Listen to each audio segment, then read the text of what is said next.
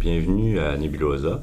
Euh, aujourd'hui, c'est le cinquième épisode et je reçois Laurent Houle, qui est un étudiant au doctorat dans le laboratoire de paléontologie avec euh, Richard Cloutier.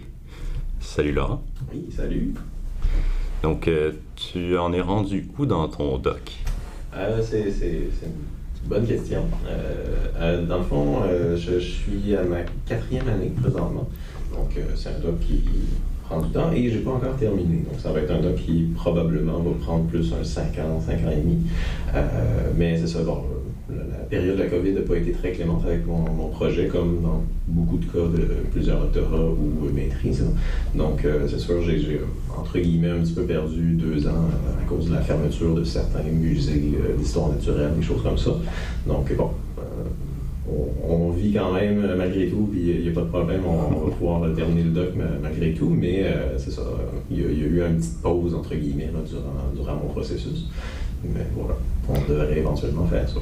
Aussi, une des choses qui fait que c'est rallongé, c'est que tu as fait un passage de la maîtrise au doctorat directement. Oui, bien, à la base, euh, ça, ça, me raccourcissait un petit peu mon parcours. Bon, la COVID est venue on fait ça beaucoup. Mais à la base, en fait, je, sauvais une année sur mon parcours, en fait, parce que j'ai fait seulement une année de maîtrise et j'ai passé directement au doctorat, donc euh, j'ai pas fait la deuxième année de maîtrise. Euh, ce qui fait aussi que j'ai pas de diplôme de maîtrise. Il faut absolument que je termine mon doctorat pour avoir mes deux diplômes. Euh, mais c'est ça. Donc, euh, éventuellement, une fois que je vais avoir terminé, euh, ben, c'est ça, je vais avoir ma double diplomation et maîtrise et doctorat. Ça, donc déjà là, t'approches un peu plus de la fin. Oui, on ben, déjà d'avoir des résultats, d'avoir, de pouvoir toucher des spécimens et de pouvoir travailler avec, ben, c'est vraiment intéressant. c'est beaucoup mieux que durant la COVID où je me tournais les pouces à, attendre que les musées ouvrent. Donc oui, c'est vraiment bien de pouvoir faire vraiment euh, ce, que je fais? Fait quoi, Cool. Donc, euh, on va commencer euh, avec un petit peu ton background. Qu'est-ce qui t'a amené en biologie? ben, ça fait depuis pas mal que je suis tout petit que j'aime bien la biologie de, base. J'avais des livres sur euh, différents groupes euh, de vertébrés, tout ça, quand j'étais petit. Et euh, donc, déjà au secondaire, je, savais que je voulais aller en biologie. donc, par contre, je ne savais pas à ce moment-là si j'allais aimer ça. Donc, j'avais eu aucun cours en biologie euh, dans, mon parcours jusqu'avant ça. Et donc, j'étais bien passionné par le sujet, mais euh, ben, ce que j'avais aimé vraiment concrètement, euh, les programmes associés à la biologie, une fois que j'allais être rentré dedans, je savais pas trop. Fait que quand je suis arrivé au cégep, ça a été un peu. je suis allé dans le, parcours régulier, donc pré-universitaire. ouais, les sciences naturelles. c'est ça, exactement sciences naturelles. Donc, je, suis rentré là, puis de tous mes cours que j'avais, il y avait certains cours de biologie, donc mes premiers, puis euh, j'ai vraiment tripé, même si euh, c'était pas nécessairement les cours les plus... Euh, c'est assez général. Oui, c'est ça, c'était pas nécessairement des profs incroyables qui ont marqué mon parcours, tout ça, mais la matière, elle, m'a vraiment intéressé. Fait que déjà, ça m'a bien confirmé que c'était un bon choix d'aller là-dedans. Et ça, j'ai quand même eu un parcours de cégep compliqué. J'ai coulé quand même beaucoup de cours. J'étais pas très bon au cégep. Euh, c'était surtout les, cours de maths, en fait. J'étais vraiment euh, pas très bon en maths. Euh, les autres cours, ça allait bien. Le cursus général, ça, allait correct. Mais ça, j'ai coulé deux fois mon cours de calcul différentiel. Donc, j'étais à la limite de me faire envoyer du programme la troisième fois. Donc, j'ai fait le cours. J'ai réussi à passer. et ça, j'ai coulé une fois le calcul intégral. à jeune par exemple, ça, ça allait super bien. Donc j'avais des forces, mais j'avais des grosses faiblesses dans, les, euh, dans tout ce qui était intégral et différentiel. Puis c'est une fois que je suis arrivé à l'université, ça a été vraiment un déclic euh, complet. J'avais que des cours de bio, puis c'était le gros trip. Fait que j'ai commencé, dans le fond, j'ai fait un an et demi à l'Université de Montréal. Ah. Puis euh, c'était un programme vraiment différent de celui du Lucas. c'est euh, impersonnel comme façon de vivre comme étudiant euh, à l'UDEM. Euh, tu n'as pas de lien vraiment avec les profs. c'est des classes de 300 personnes dans des cours d'auditorium. moi, je connaissais pas mal de personnes. C'était un, an et demi où j'avais quelques partenaires de l'âme, tout ça, mais j'étais assez, entre guillemets, seul. Je l'ai pas vécu mal du tout parce que j'étais, moi, avec la matière des cours, puis je tripais ma vie sur la matière des cours. C'est vraiment un, an et demi où j'ai passé dans les bibliothèques sur des manuels à faire mes, à réviser mes cours, des trucs comme ça. J'ai vraiment full appris dans cette, euh, cette période-là. Euh, mais c'était très, très différent de ce que j'ai vécu après quand j'ai déménagé, puis j'ai été vivre à, à Rimouski pour étudier à l'école. Puis en fait, le passage d'une université à l'autre, euh, ça s'est fait juste parce qu'à l'époque, j'étais en couple avec une, fille qui voulait aller en biologie marine. Et moi, je suis dans un cursus général en bio, fait que je pouvais autant le faire à l'UDEM que le faire euh, à hmm. Rimouski. Donc les deux étaient des très bons programmes. Moi, ça ne me dérangeait pas de switcher, fait que je suis arrivé ici. Puis huit ans plus tard, je suis toujours ici, pas avec la même personne, mais euh, bon, c'est ça. Fait que, c'est ça. Dans le fond, quand je suis arrivé ici, ça a été quand même un gros changement. je, ça, allait très bien à l'UDEM. Fait que j'avais un peu peur de, comme, pas trop bien vivre mon changement, puis d'avoir euh, des, cours peut-être euh, trop difficiles ou des choses comme ça par rapport à ce que moi j'étais habitué. Mais finalement, ça a été une formule très différente, mais très cool en même temps. Donc euh, ça, ça, ça, prenait bien. Donc tout ce qui est les, présentations orales, j'avais jamais faites. À 300, ça doit être assez compliqué. Ben, c'est ça, exact. Qu'on n'avait pas vraiment ça. J'avais fait un petit peu de rapport de lab, mais des, trucs très courts, parce que justement, encore une fois, au nombre d'étudiants qu'on était, impossible de faire des, gros rapports de lab où il y allait avoir full de corrections à faire. Donc, euh, c'est ça. J'avais peu d'expérience en rapport de lab, aucune expérience en sortie de terrain, euh, des trucs comme ça. Ça m'a permis de découvrir un autre aspect, si on veut, de la biologie euh, qui, qui, était bien intéressant. Fait que euh, j'ai tripé aussi là-dedans, c'était super le fun. Fait que mon bac, dans le fond, je, je l'ai terminé. Puis pendant mon bac, j'ai fait intro à la recherche et microthèse, donc des cours qui sont tutorat dans le, dans le bac. Et euh, que tu fais, toi, tu bon, C'est pas tout le monde qui connaît. Voilà. Fait que c'est ça. Dans le fond, c'est deux, deux, petits cours en tutorat qu'on fait avec un professeur du département. Fait que moi, je l'ai fait avec Richard Cloutier. Évidemment. Et eh oui. Et euh, c'est ça. Donc, j'ai bien aimé l'expérience de cette introduction à la recherche. Fait que euh, ça m'a donné le goût d'aller faire une maîtrise. C'était déjà quelque chose que j'avais dans l'objectif de faire. Mais ça t'a confirmé. Euh... Ouais, c'est ça. De ne pas m'arrêter au bac. Je voulais aller me chercher une maîtrise. Puis, fait que je suis parti dans, dans, la maîtrise et le sujet était sur euh, l'intégration morphologique du cerveau chez une espèce de salamandre en particulier qui est l'axolote. Et donc là, ça fait beaucoup de mots un peu bizarres que je viens de lancer. Euh, l'intégration morphologique, c'est en fait la diversité de formes euh, du cerveau chez euh, donc une espèce de, salamandre qui est utilisée comme modèle en biologie. donc l'axolote, c'est un peu la souris de laboratoire quand on veut étudier les, les. Donc, c'est comme l'espèce la plus répandue ou la plus utilisée chez les scientifiques en général. Fait que c'était une, bonne candidate pour euh, investiguer la diversité de formes de son cerveau. Euh, et moi, c'est ça, c'était plus le lien évolution un petit peu qui m'intéressait. Donc, comment est-ce que le, cerveau change durant le développement et comment est-ce que ça peut se rapporter en termes d'évolution aussi. Donc, euh, il, y a, toute une technique particulière associée à ça, mais c'était assez cool comme, projet. Puis quand je l'ai commencé, je, trouvais que j'allais pas avoir exploiter vraiment tout le sujet de cette façon-là.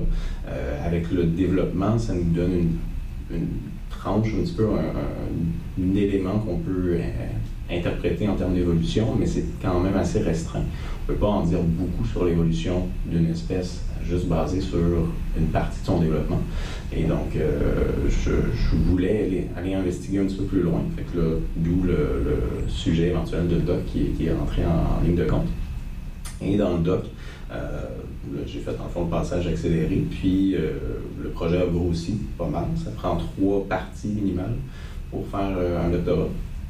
Et donc, mon premier chapitre, c'est le, sujet de ma maîtrise. Donc, c'est la partie développement d'une espèce modèle.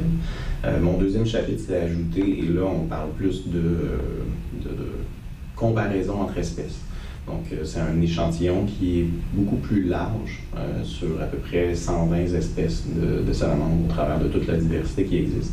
Et euh, c'est ça, dans le fond, je, regarde l'intégration morphologique et aussi la modularité. Donc, encore deux éléments qui sont liés à la diversité de formes, à comment est structurée la forme au travers de d'une structure comme le cerveau. Et donc, c'est encore l'étude du cerveau, mais entre des espèces cette fois-ci. Fait que là, ça nous permet de faire des liens de parenté ou des différences associées aux liens de parenté et de faire beaucoup plus de liens avec l'évolution. Donc, de voir à quel moment telles espèces se sont séparées l'une de l'autre. A des groupes associés à la morphologie qui sont aussi associés à des liens de parenté. C'est ceux qui se ressemblent en termes de cerveau. Est-ce que ceux qui ont les, cerveaux qui se ressemblent le plus sont aussi les espèces qui sont le plus apparentées les unes avec les autres, des choses comme ça. Parce que là, évidemment, tu, fais ça avec le cerveau, mais il y a tellement de critères sur l'espèce qu'on pourrait regarder. Donc, de faire de la phylogénie comme ça, c'est pas forcément ton travail à toi? Ben, c'est sûr, je vais en faire un petit peu. Je fais de la phylogénie comparative un petit peu avec mes données, mais euh, les phylogénies elles-mêmes, c'est pas moi qui les ai faites. Mm-hmm. Donc, euh, c'est basé sur du moléculaire et euh, je fais juste extraire l'information que j'ai besoin pour faire mes analyses. Mais ouais, je fais après ça des liens entre la phylogénie et les caractères morphologiques que moi je regarde au niveau des cerveaux. Pour ceux qui ne savent pas, la phylogénie, dans le fond, c'est comme un arbre généalogique des espèces. Donc, euh, Il y a plein de façons de les, construire, ces arbres-là. Et euh, ça. Moi, j'utilise des outils moléculaires ou les phylogénies que j'utilise, eux, euh, regardent en fond l'ADN des espèces puis comparent les liens de parenté basés là-dessus. Euh, tu nous as dit ton chapitre 1, ton chapitre 2, oui, et là, il manque le troisième. effectivement, ça en un troisième. Euh, le troisième, en fait, est euh, associé à la, comparaison ou la relation qui existe entre le cerveau et le crâne. donc, c'est de regarder, en fait, ce qu'on appelle l'endocaste chez, chez les salamandres et chez les vertébrés en général, on a tout un trou dans notre cerveau. Euh, dans notre cerveau. Non, pas du tout dans notre cerveau.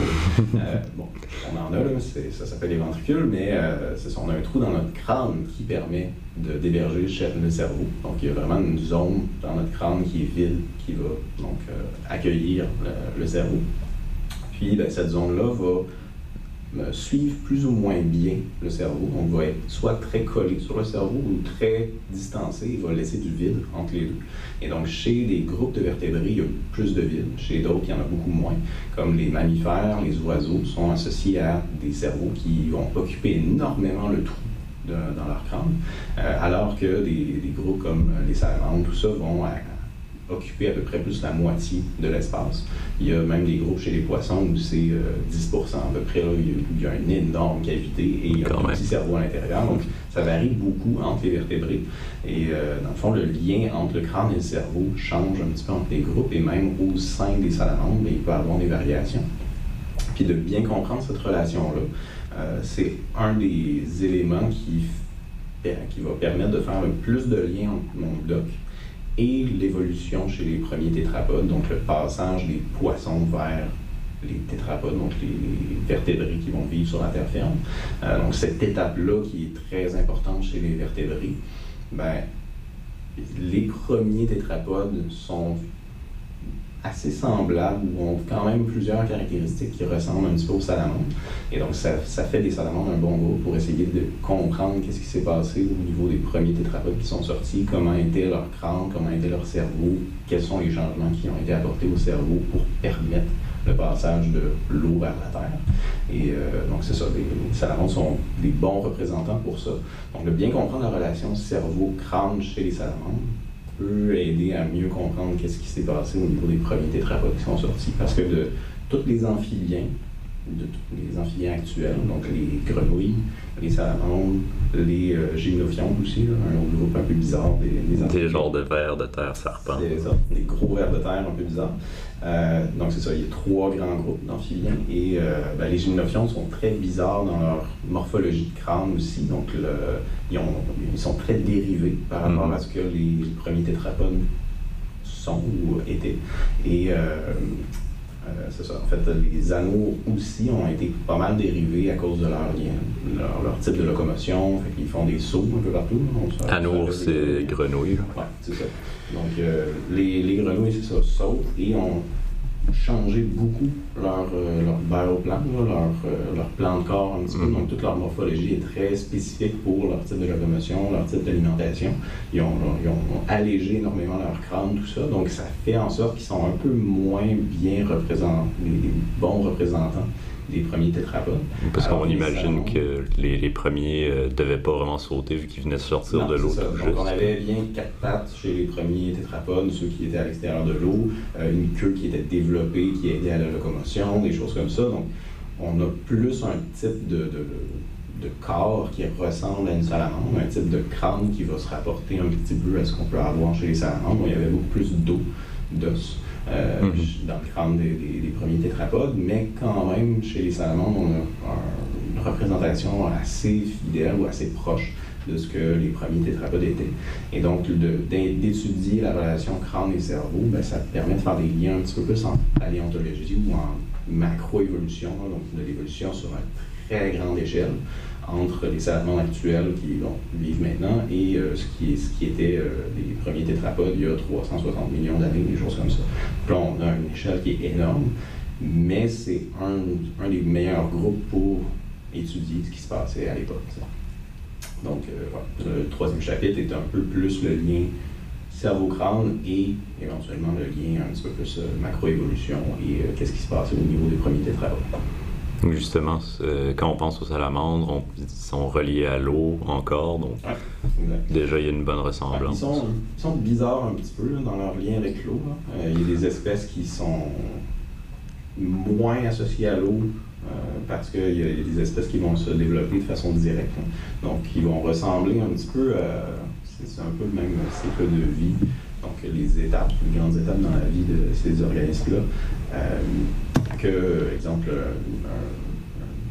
une poule ou euh, un lézard ou un serpent, des choses comme ça. Donc, il y en a certains où ils vont faire tout leur développement dans l'œuf.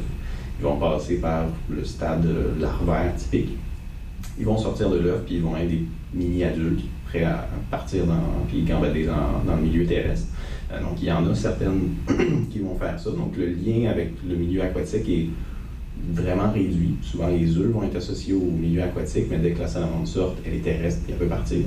Mais il y a beaucoup d'espèces chez les salamandres qui vont passer par un cycle de vie en deux phases, donc euh, qui vont naître, ils vont sortir de l'œuf dans le milieu aquatique, vont passer leur petit début de vie euh, sous forme de larves qui vont respirer dans l'eau, ils vont manger ce qu'il y a dans l'eau, et éventuellement ils vont passer par l'étape de métamorphose, ils vont passer sur le milieu terrestre, puis ils vont aller commencer leur vie euh, comme salamandre juvénile, éventuellement adulte.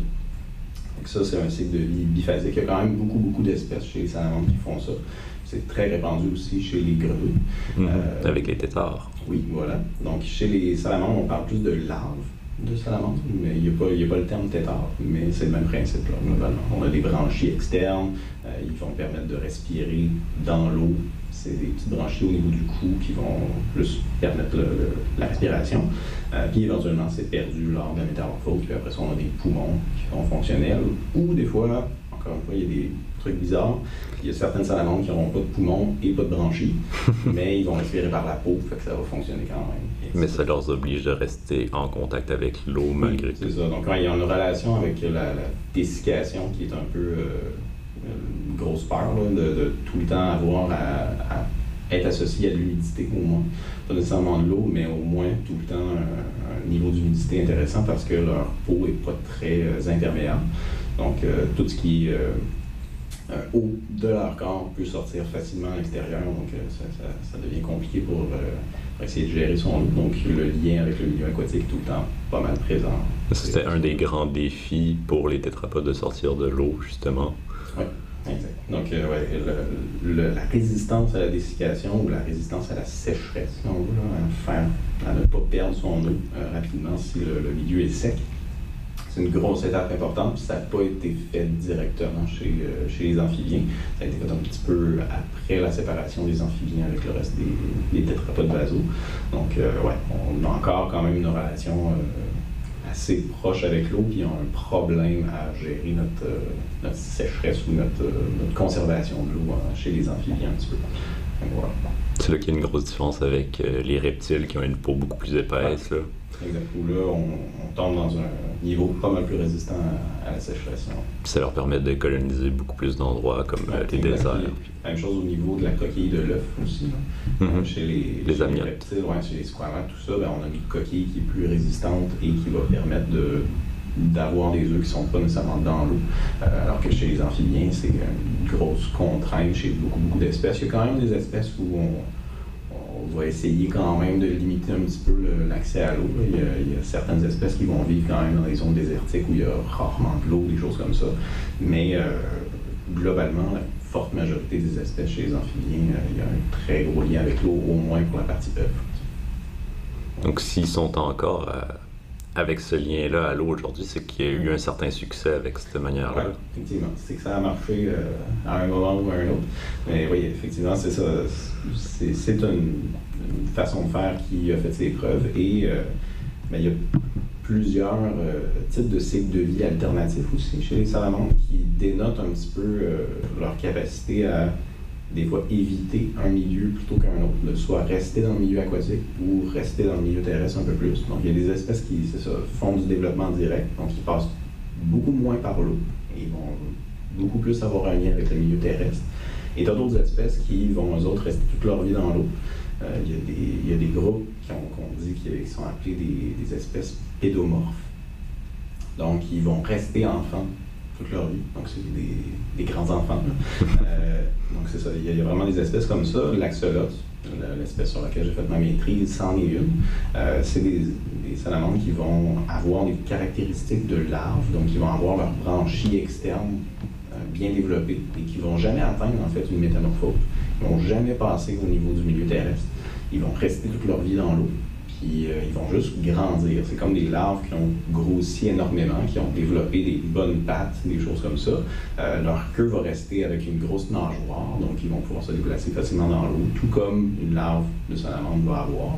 Euh, ils vont avoir, c'est ça, donc leurs branchies externes qui vont rester même à l'âge adulte, qui vont devenir matures sexuellement dans le milieu aquatique ils vont se reproduire, puis ils vont juste jamais sortir de l'eau. Ils vont rester dans l'eau. Euh, il y a ces types d'espèces-là où on est vraiment opté pour une stratégie super aquatique et d'autres où on, opte plus pour une stratégie très terrestre. Donc ça dénote un peu que...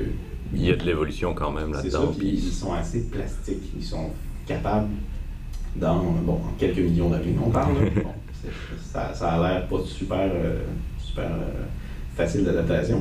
Mais pour des groupes euh, qui, qui, ont, qui, ont, réussi à faire des gros changements comme ça dans leur cycle de vie, ça montre qu'ils sont assez flexibles, assez capables de s'ajuster assez bien à des perturbations environnementales sur des grandes échelles de temps, évidemment, on parle de millions d'années, mais euh, c'est ça, ils sont quand même flexibles au niveau de leur développement et de leur cycle de vie.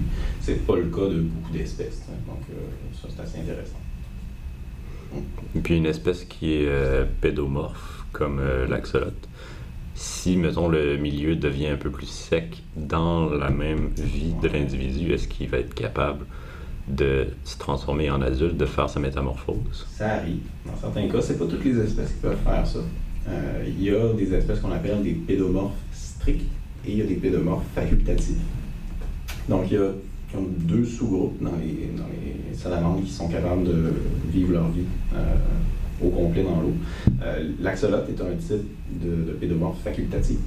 Donc, euh, elle, elle est capable, s'il y a les bons des cues environnementaux là, ou des, des, des, facteurs. des, facteurs. environnementaux qui, qui, atteignent un certain seuil, qui vont atteindre, qui vont venir atteindre ou déclencher des, la métamorphose.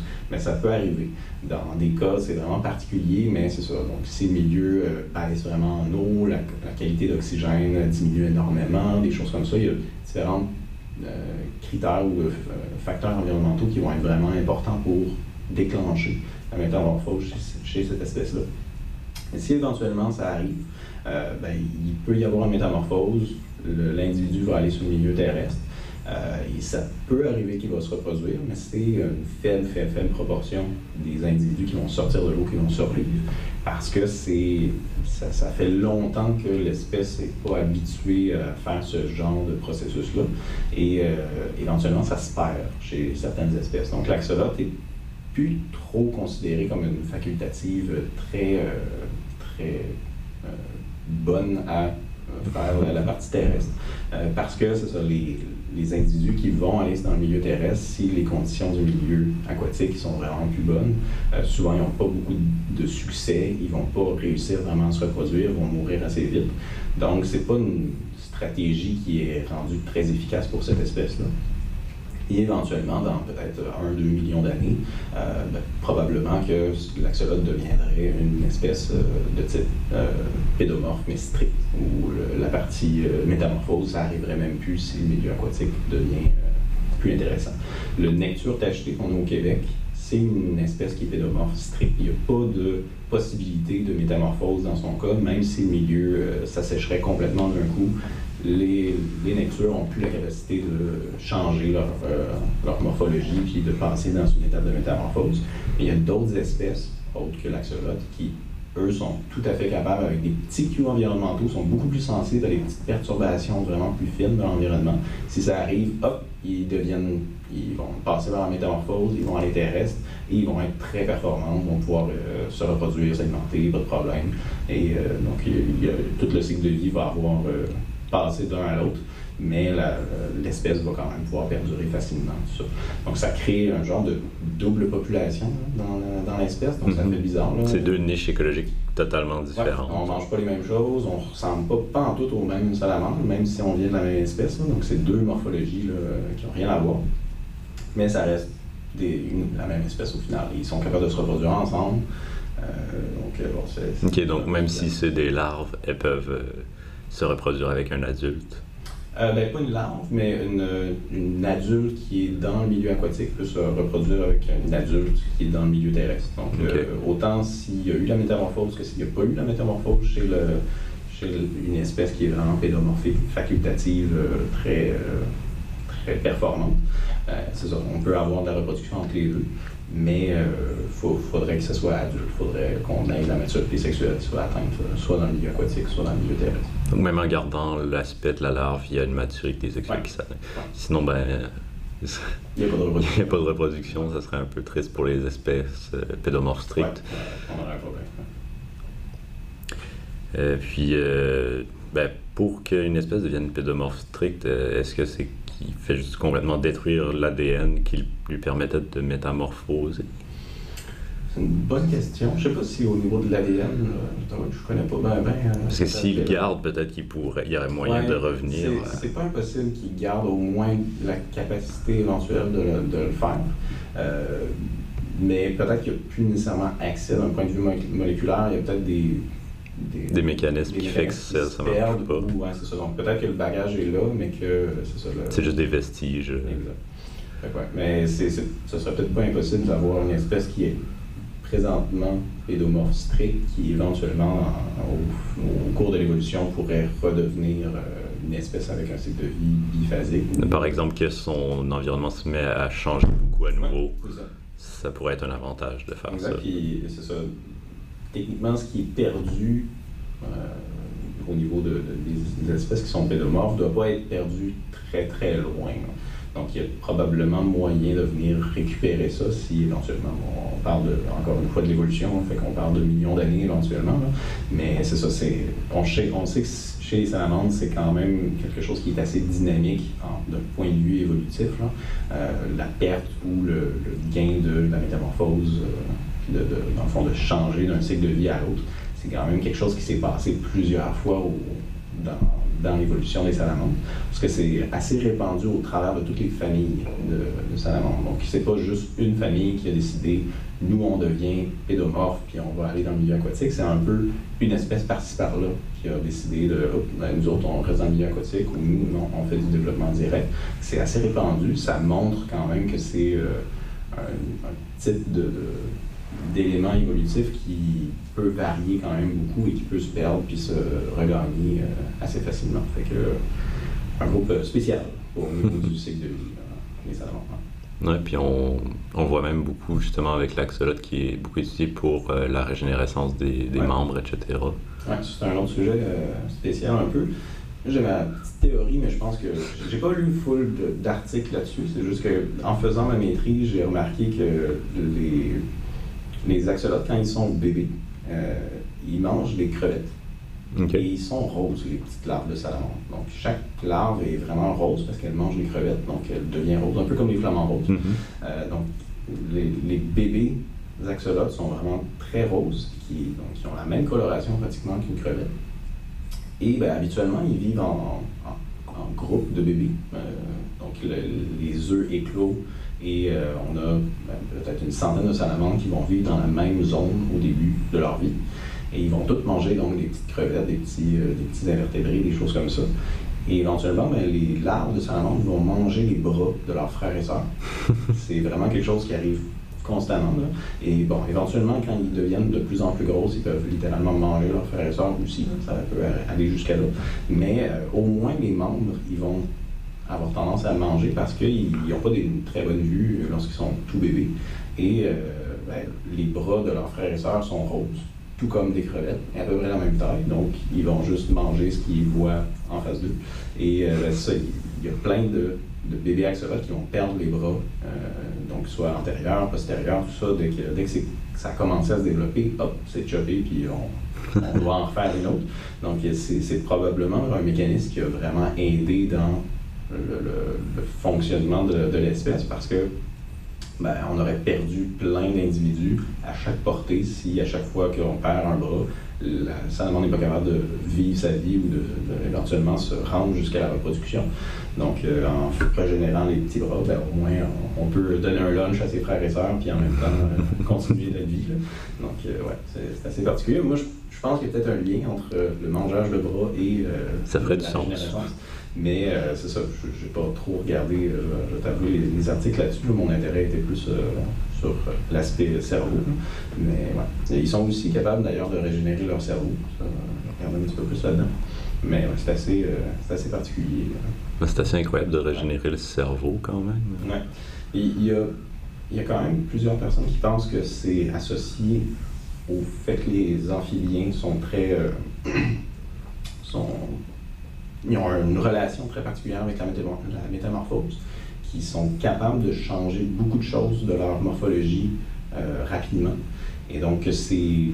C'est. Euh, euh, dire pattern, mais c'est ces voies de, développement et de changement comme ça sont déjà établies pour la métamorphose et que la régénération serait quand même un processus qui est un peu proche de gros changements morphologiques. Quand on doit reconstruire un bras complet, ben c'est un gros changement. Il y a beaucoup de structures à refaire, il y a beaucoup d'éléments à placer au bon endroit, des choses comme ça.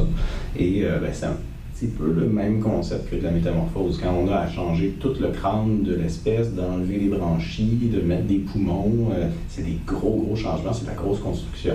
Donc, euh, tous les processus moléculaires qui permettent de faire ces gros changements de, de métamorphose-là, il y en a certains qui pourraient probablement être impliqués dans la régénération.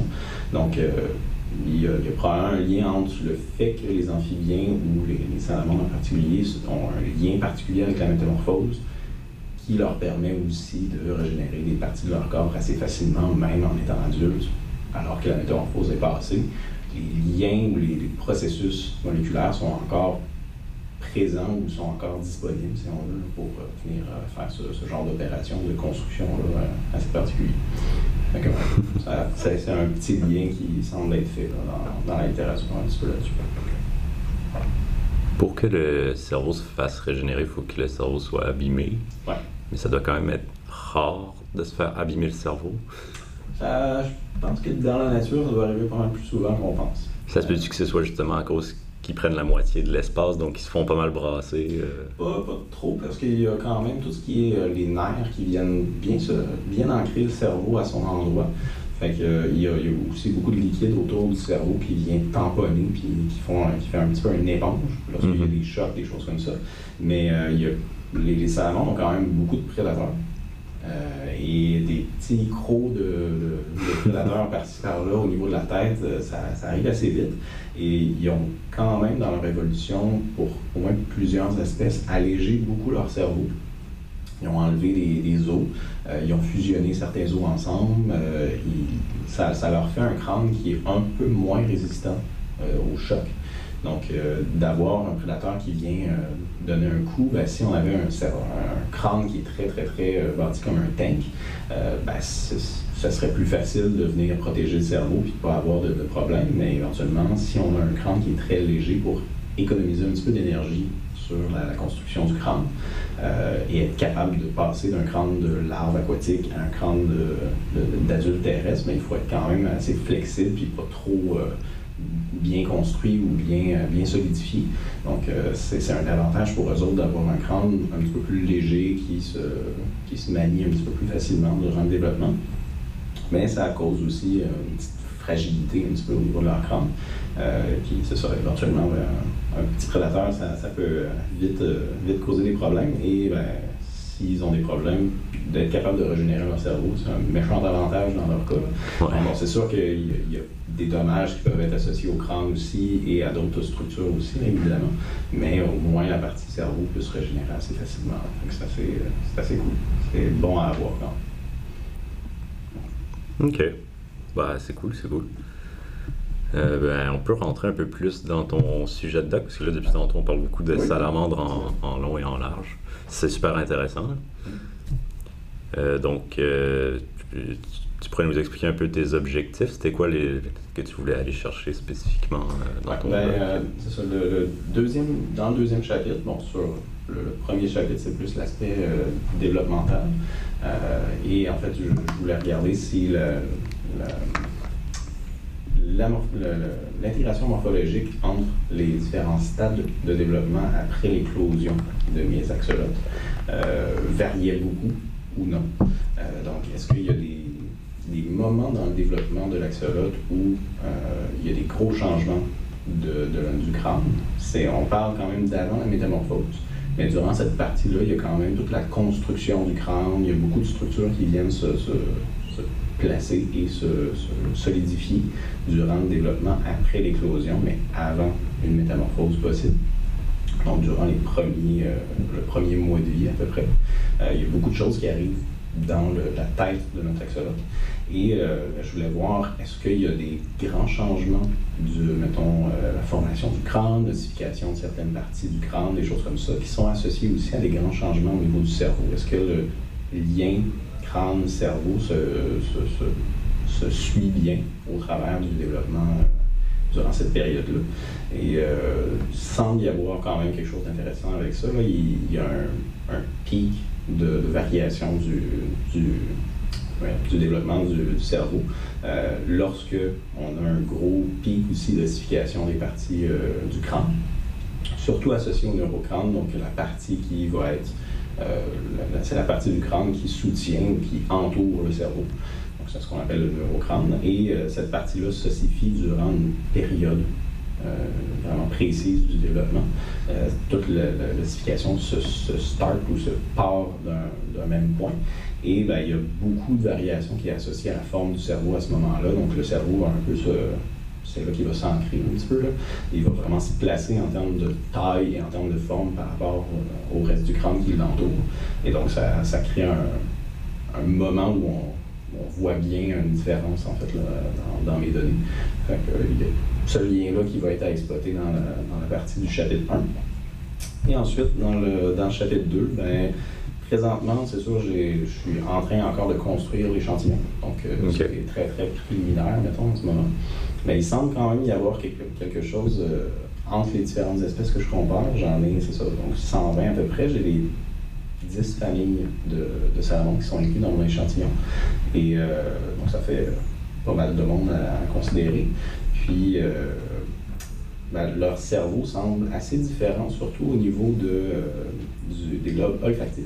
Donc, c'est la partie avant du cerveau qui est associée à l'odorat, globalement. Et cette section-là, elle change beaucoup entre les différents grands groupes. Donc, euh, surtout les plétodontidés, qui sont le groupe le plus euh, répandu chez les salamandres. Euh, c'est un groupe qui varie beaucoup par rapport aux autres, de leur forme, de leur globe olfactif. Donc, ça aussi, c'est un résultat qui est bon. C'est tout nouveau, c'est tout, frais. Mais, euh, c'est ça, c'est assez intéressant de, de, voir à quel point est-ce que l'olfaction chez les salamandres semble avoir changé un petit peu, où ils ont, chaque groupe a un peu sa relation avec euh, l'olfaction qui est différente. Donc, soit certains groupes vont avoir des plus petits lobes olfactifs ou euh, des lobes olfactifs beaucoup plus proéminents qui vont être associés probablement à des euh, caractères écologiques des espèces. Fait que, c'est quand même quelque chose qui est intéressant parce que l'olfaction ou la forme des lobes olfactifs, c'est quelque chose qui a été noté au niveau des premiers tétrapodes aussi comme étant une structure qui a varié beaucoup. Donc, c'est aussi quelque chose qu'on retrouve chez, chez les groupes de, de salamandres. Que, il y avait quand même quelque chose d'intéressant avec ça. Sûr que chez les premiers tétrapodes, il y a aussi des lobes optiques sont indiqués comme étant ayant eu beaucoup, beaucoup de changements entre le milieu aquatique et le milieu terrestre. Parce que là, on change La lumière n'a pas du tout la même manière d'agir. Puis c'est ça. Mais c'est un peu moins ce qu'on retrouve chez les salamandres. Les salamandres ont souvent des lobes optiques, donc la partie qui régule la vision, qui sont vraiment plus petits que chez beaucoup d'autres groupes de vertébrés, même chez les poissons, on a souvent des très gros lobes optiques. Et euh, chez les salamandres, c'est assez réduit, c'est assez euh, petit. Donc, on a été pour un truc très simple chez les salamandres en général au niveau des, de la visée. Ben Donc, ça, on dit, euh, on va plus se baser sur notre odorat pour trouver nos proies. Voilà, oui, clairement, la, la, proportion en fait là, des lobes olfactifs versus optiques, ça n'a rien à voir. C'est vraiment plus gros au niveau des lobes olfactifs en très forte majorité des espèces. Donc, ouais c'est assez spécial. Mais c'est ça. Sinon, le troisième chapitre, au niveau de résultats, choses comme ça pour l'instant, c'est pas encore très. Euh, très, mettons, développé. Euh, j'ai pas encore beaucoup de résultats qui, qui, commencent. Fait que pour cette partie-là, c'est un peu encore. Euh, c'est vrai. voir ouais, ce, qui, ce, qui, va se passer. J'ai encore beaucoup de segmentation à faire au, niveau de ma méthode pour réussir à avoir du matériel.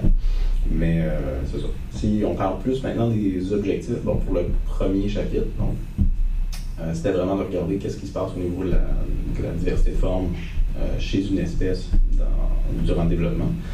Pour le deuxième chapitre, c'était plus de regarder la diversité de formes du cerveau, mais dans un point de vue beaucoup plus large, puis de faire des liens avec la phylogénie. Donc c'était un peu plus ça qui était le, le, fort.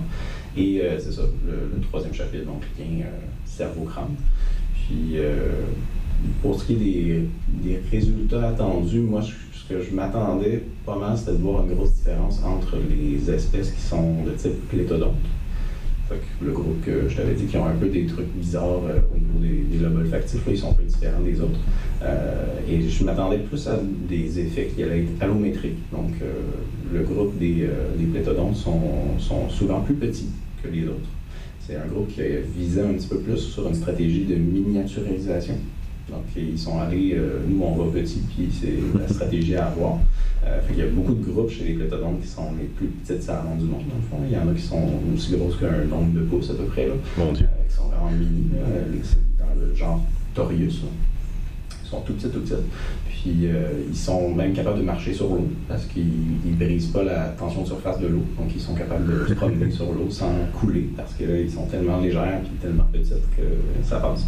Euh, mais c'est ça. Donc c'est une stratégie quand même qui a été assez euh, optée chez les, les plétodontes. Ça, ça, fait en sorte que le groupe diverge un petit peu plus des autres.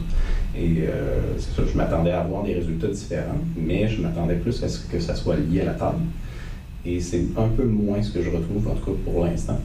Mais c'est vraiment plus lié à la forme des structures, donc à la taille, la proportion des globes olfactifs versus optiques, des choses comme ça. C'est plus la forme du cerveau elle-même qui semble changer.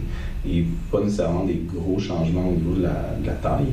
Et donc, c'est comme s'ils avaient juste pris leur corps et ils l'avaient rendu plus petit. Puis ils n'ont pas vraiment changé les proportions de leur structure. C'est un peu ça qui, qui semble être le cas pour l'instant. Assez spécial. Mais ça, ça c'était un objectif que j'avais d'essayer de, voir s'il y a des différences plétodontes ou euh, chez les plétodontides plutôt et les autres groupes versus. Puis je m'attendais à un certain résultat, et c'est pas exactement non, ce que pas trop. sur quoi, mais c'est intéressant aussi. Pas de résultat, ça reste un résultat. Ah c'est clair.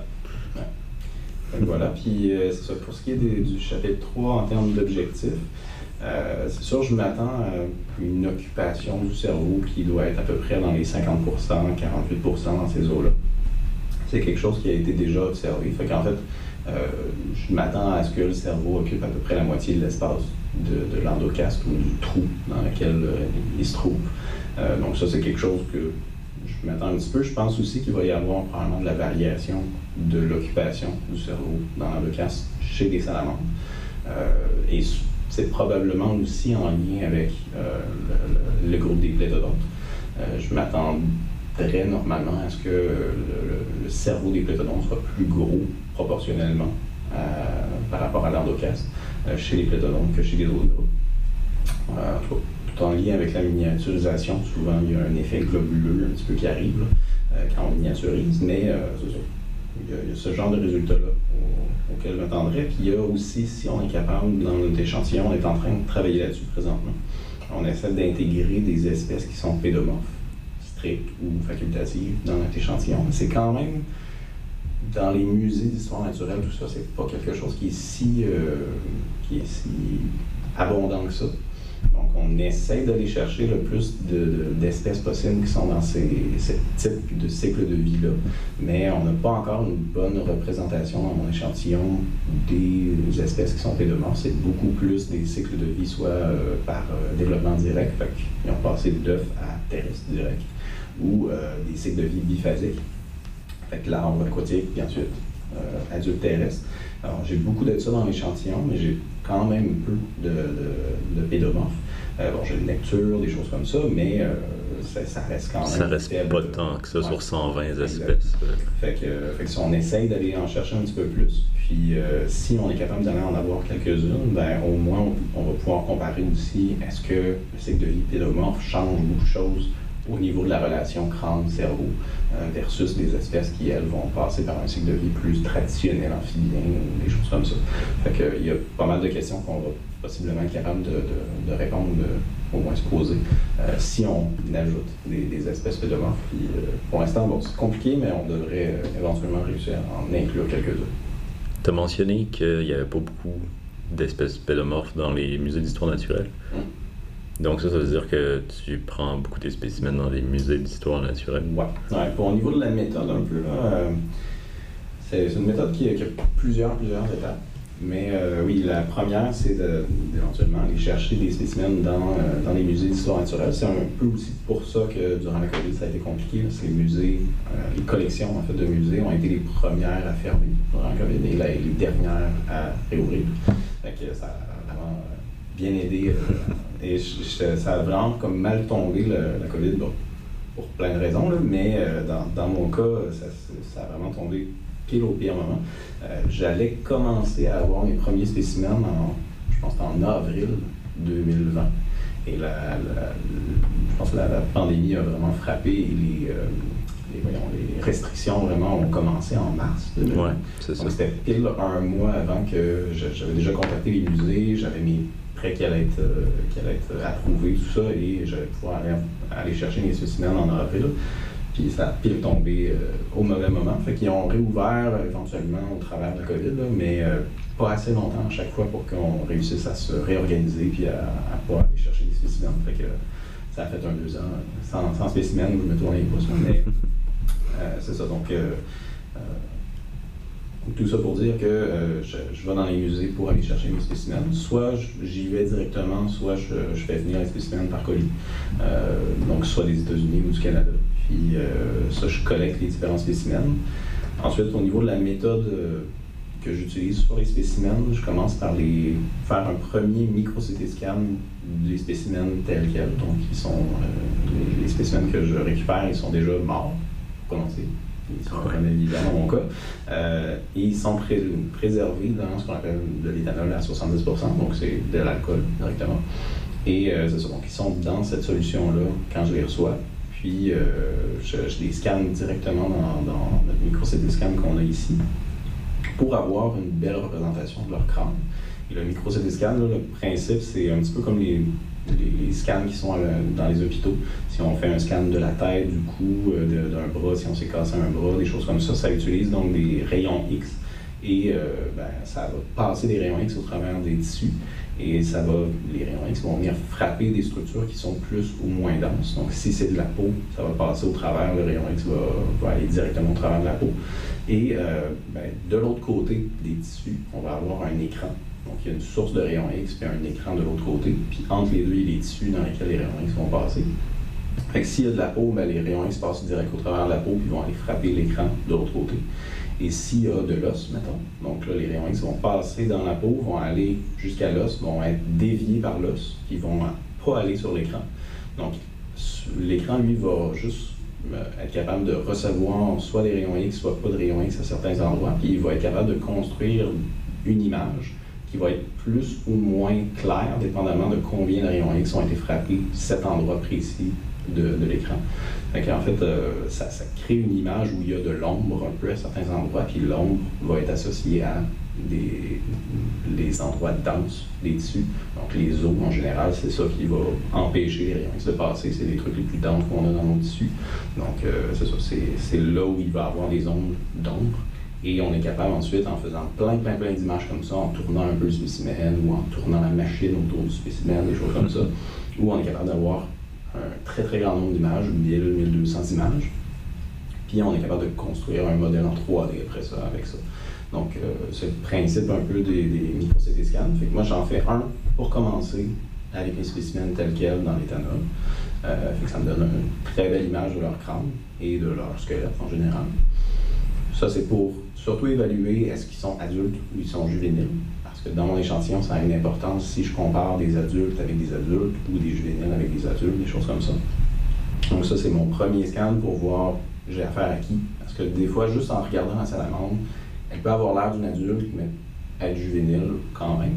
Et c'est surtout au niveau du développement ou de l'ossification de son crâne qu'on va vraiment voir si c'est un adulte ou non. Si, euh, si le, crâne est très peu développé, qu'il y a beaucoup de cartilage, des choses comme ça, c'est des gros signes comme quoi c'est un juvénile. Donc, euh, ce on est capable de se baser sur son âge ou d'évaluer son âge basé sur son crâne. Puis, une fois que ça c'est fait, euh, je trempe les spécimens dans une solution chimique euh, qui est de l'iodine. c'est un produit aussi qui peut être utilisé même dans les hôpitaux pour faire les scans de tête, de cerveau, des choses comme ça. donc l'iodine est utilisée aussi pas mal chez l'humain. C'est pas exactement la même le même composé.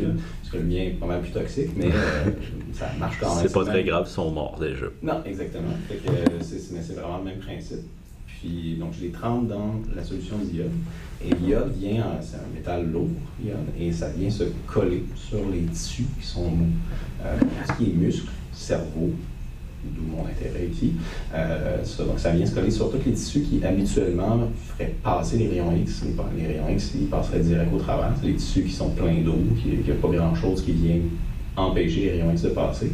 Mais lorsque l'iode vient se fixer dessus, ben, ça devient très, très dense. Donc, les rayons X sont vraiment plus capables de passer parce qu'il y a des grosses molécules d'iode qui viennent les bloquer. Et c'est comme si, en fait, on viendrait mettre du métal sur le cerveau ou mettre du métal sur les os. Et donc, ça devient même plus dense que le crâne. Et là, on voit beaucoup moins bien le crâne lorsqu'on fait un scan avec un spécimen qui a été trempé dans l'iode. On voit son cerveau euh, en super haute définition, c'est super beau. Donc, en, les mettant dans l'iode, je fais un deuxième scan par la suite pour avoir une très bonne résolution de leur, de leur cerveau. Donc là, j'ai une belle représentation de leur crâne, une belle représentation de leur cerveau, et je suis capable de commencer mon travail avec ça. Donc, après, une fois que les spécimens ont été trempés dans l'iode, euh, ils sont éventuellement retournés, bon, ils sont retrempés dans d'autres solutions pour enlever l'iode. Parce que les musées n'aiment pas trop ça, qu'on colore leurs spécimens puis qu'on leur rende tout orange. Déjà qu'ils l'ont prêté. Euh. Voilà, donc euh, ils ont été très gentils de les prêter, fait qu'on essaie de leur remettre dans un bon état. Mais euh, c'est ça. Les spécimens, éventuellement, ils retournent dans les musées assez rapidement. Puis moi, après, ben c'est une job d'ordinateur que je, que je fais. Euh, donc là, je reconstruis les images. Une première étape, juste de filtration, si on veut, des données. Après, euh, j'utilise des logiciels pour faire ce qu'on appelle la segmentation. Et donc, le, principe de la segmentation, c'est de colorer juste les parties qui nous intéressent. Donc, sur une tête complète de salamandre, il y a euh, des cartilages, il y a des muscles, il y a de la peau, euh, il y a plein d'affaires qui ne m'intéressent pas, moi. Euh, moi, il y a le cerveau au centre de mes images. Et c'est juste ça qui, qui m'intéresse. Moi, je vais venir colorer juste la partie intéressante et je vais pouvoir ensuite séparer ma partie intéressante de tout le reste de l'image et me concentrer juste sur le modèle 3D du cerveau lui-même. c'est un peu l'étape de segmentation. Je vais venir colorer la bonne partie. Ça semble être quand même simple principe, mais c'est assez compliqué. C'est surtout très long. Mhm. Tu l'as dit tantôt, vous avez 1200 images par scan. Oui, à peu près 1000, 1200 images par scan. Fait que ça, ça semble. C'est vraiment pas très euh, demandant euh, d'un point de vue cérébral de faire la segmentation. On fait juste regarder une image, on fait du coloriage, on passe à l'image suivante, on fait encore du coloriage, on fait ça 1200 fois, puis on a fini. Donc c'est vraiment assez facile comme travail, mais c'est très long. Puis, ben, moi, étant donné que j'ai 120 espèces et minimalement un spécimen par espèce, mais il y a certaines espèces où je vais en avoir plus, ben, ça fait 120 fois à passer 1000, 1200 images par spécimen au, dessin. Ça devient très, très long, très, très vite. Puis, c'est ça. Donc, pour me faciliter un petit peu le travail, j'utilise de l'intelligence artificielle. Euh, fais, un, dans le fond, des outils d'intelligence artificielle qui sont déjà intégrés dans les logiciels qui permettent de faire la segmentation. Puis, euh, donc, ça crée un modèle qui dessine à ta place, en fait. Donc, le principe, c'est juste de lui euh, de dessiner manuellement une dizaine, une quinzaine d'images si on veut vraiment être très, avoir un très bon modèle. On le fait 15 fois sur les 1000, 1200 images. Ensuite, on donne ces images-là à l'intelligence artificielle. L'intelligence s'entraîne à essayer de prendre les autres images, à les colorer, puis à regarder est-ce qu'elle a fait un bon travail par rapport aux images que nous, on leur avait données au départ.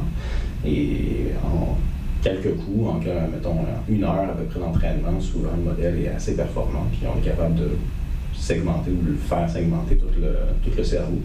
Et une fois que lui a fait son travail, moi, mon, ma job après, c'est de repasser sur ce qu'il a fait et de valider si euh, effectivement à chaque image, il a bien fait son travail. Fait moi, en fait, j'ai un petit peu de correction à faire après, mais en général, c'est quand même très beau et j'ai pas grand, grand chose à, venir enlever.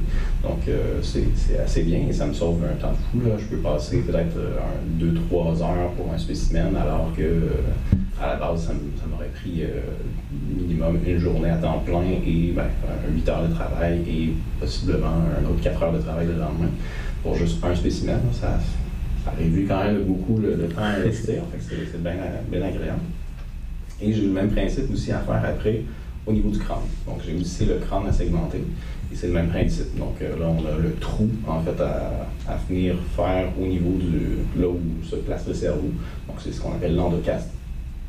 Donc, l'endocaste à segmenter, même principe, on fait quelques images d'entraînement, on, donne ça au logiciel, il va s'entraîner, puis éventuellement, on, segmente l'endocaste. Fait que c'est aussi d'autres heures à investir où, normalement, ben, j'aurais perdu encore 8-10 euh, heures de, segmentation là-dessus. C'est assez cool. Une fois que ça c'est fait, la segmentation est finie, j'utilise des méthodes plus euh, statistiques. Puis on rentre plus dans le bain des, maths, euh, mathématiques et des statistiques. J'utilise une méthode qui s'appelle la morphométrie géométrique. Je pense que.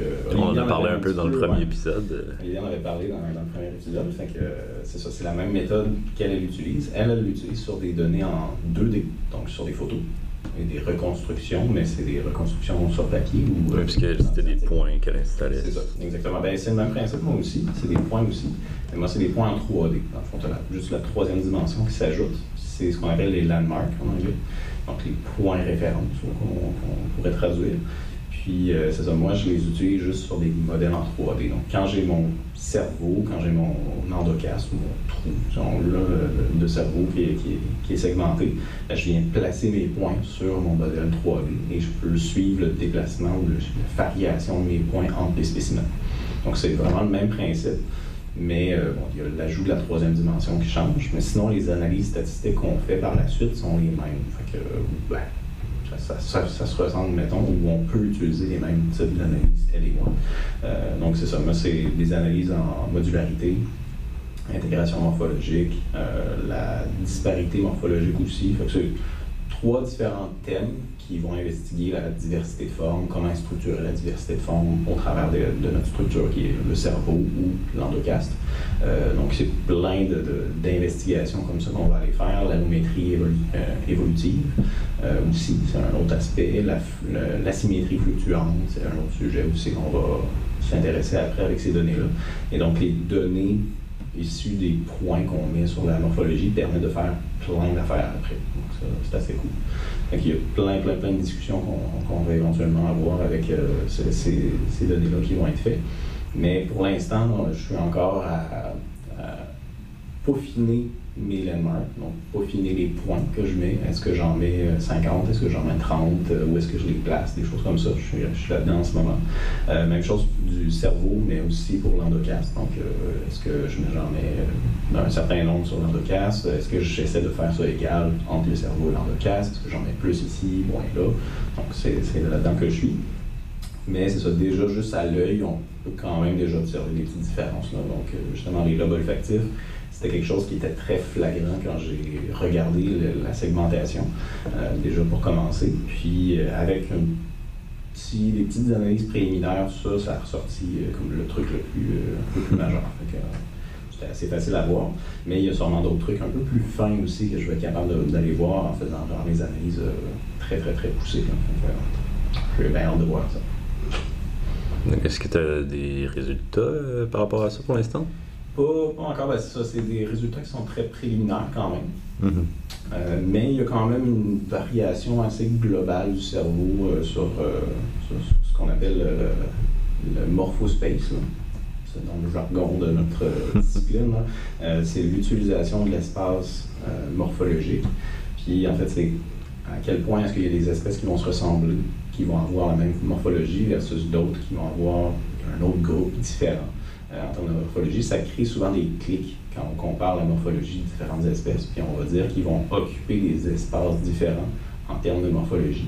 C'est le morphospace qu'on appelle, ou l'espace morphologique qu'on va qualifier. Et euh, c'est ça, il y, a, quand même des différences globales qu'on observe. Fait que c'est des différences qui sont euh, réparties à peu près partout sur le cerveau. Donc ça, il y a des éléments qui vont avoir, donc, des, groupes d'espèces qui vont avoir plus euh, la partie postérieure du cerveau réduite, des lobes olfactifs plus gros, la section du milieu qui va être vraiment plus mince, des choses comme ça. Donc des, variations qui sont plus étendues sur tout le cerveau et d'autres qui vont être plus spécifiques. Et les spécifiques sont souvent, comme je l'ai dit tantôt, plus associés au, au lobe olfactif en particulier c'est plus ça pour l'instant, mais ça reste encore préliminaire. les analyses de modularité, intégration morphologique, il faut attendre d'avoir vraiment toute la disposition des points de bien établis pour pouvoir comparer les éléments, parce que ça change énormément si on, ajoute 50 landmarks ou si on en met 30, ou euh, bon, ça, peut varier beaucoup. c'est mieux de ne pas se plonger dans des résultats puis qu'au final, ça soit complètement l'inverse lorsqu'on va arriver avec les résultats finaux. pour, l'instant, c'est encore euh, un point d'interrogation.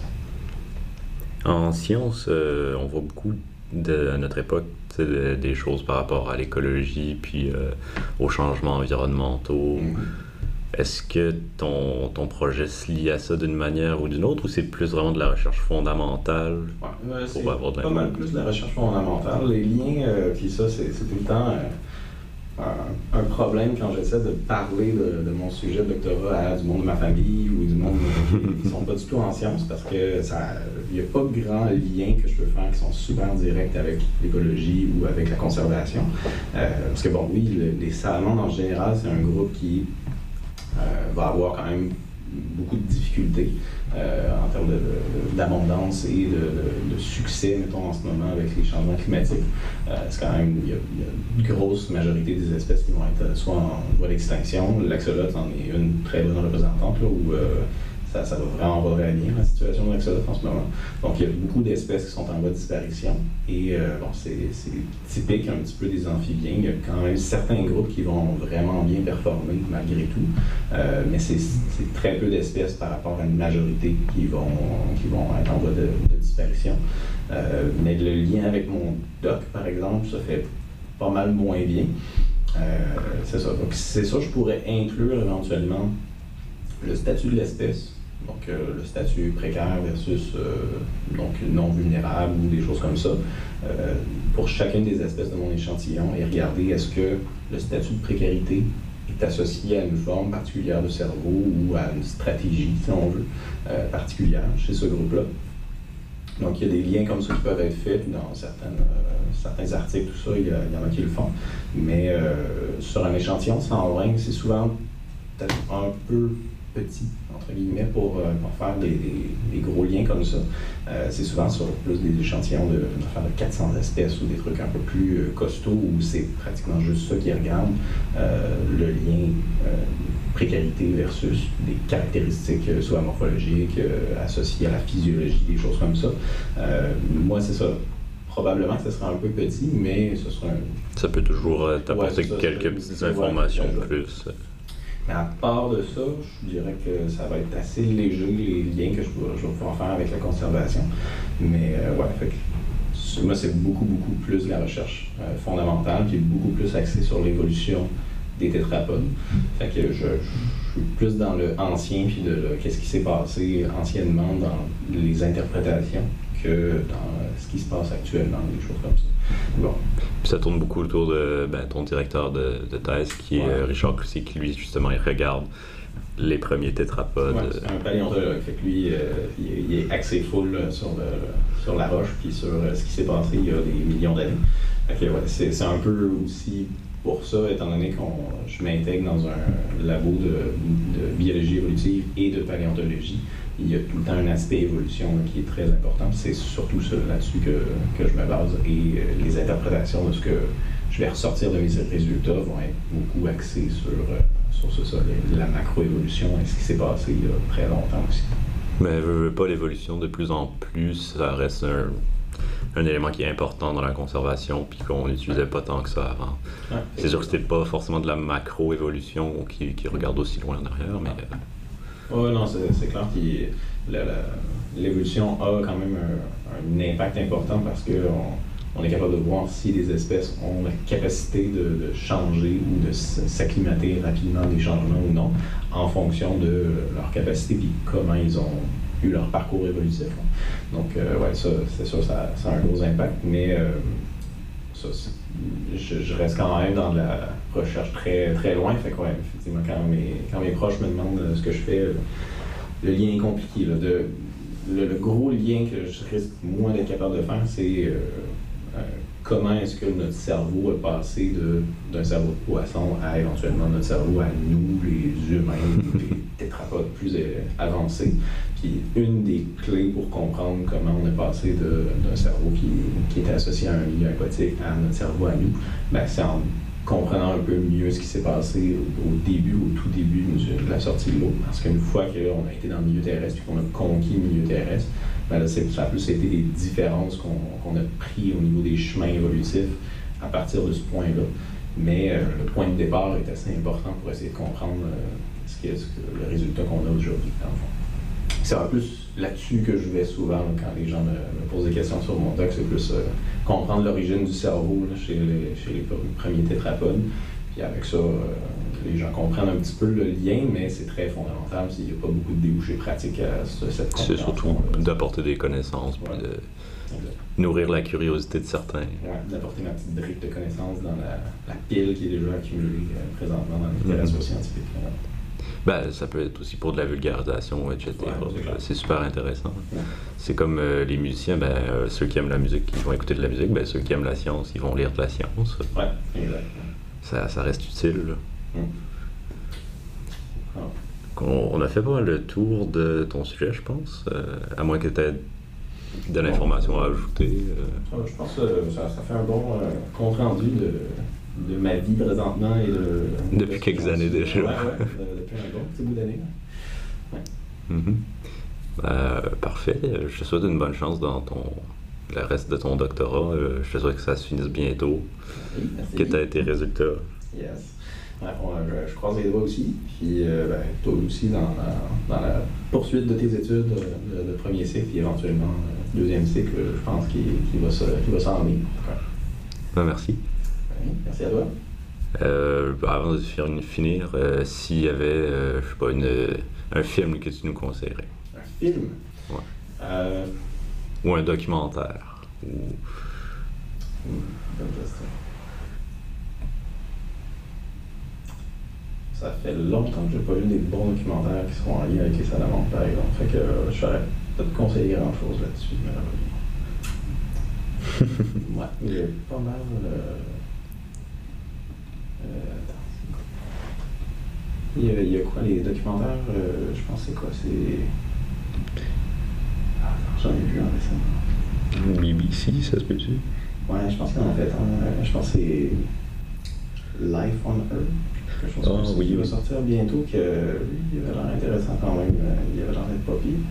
Parce que bon, je pense que les planètes Earth, tout ça, ça va, mais en général, ils se concentrent souvent sur des, des groupes euh, un peu plus euh, bizarres, ou ben, c'est tout le temps des curiosités. Toutes des particularités, des fun facts. Ouais, exact. Mais euh, je n'arrête pas de dire euh, exactement. Mais je pense que j'en ai vu une, c'est ça, une publicité assez récente sur euh, Life on Earth. Je pense que c'est quelque chose comme ça qui, qui, qui a été for- formulé. Mais euh, elle avait l'air intéressante, celle-là, d'un point de vue plus biologique. ça avait l'air quand même cool. Fait Ok, on regarde ça en note. Voilà. Euh, merci. Euh, une bonne journée, bonne journée à tous ceux qui ont écouté.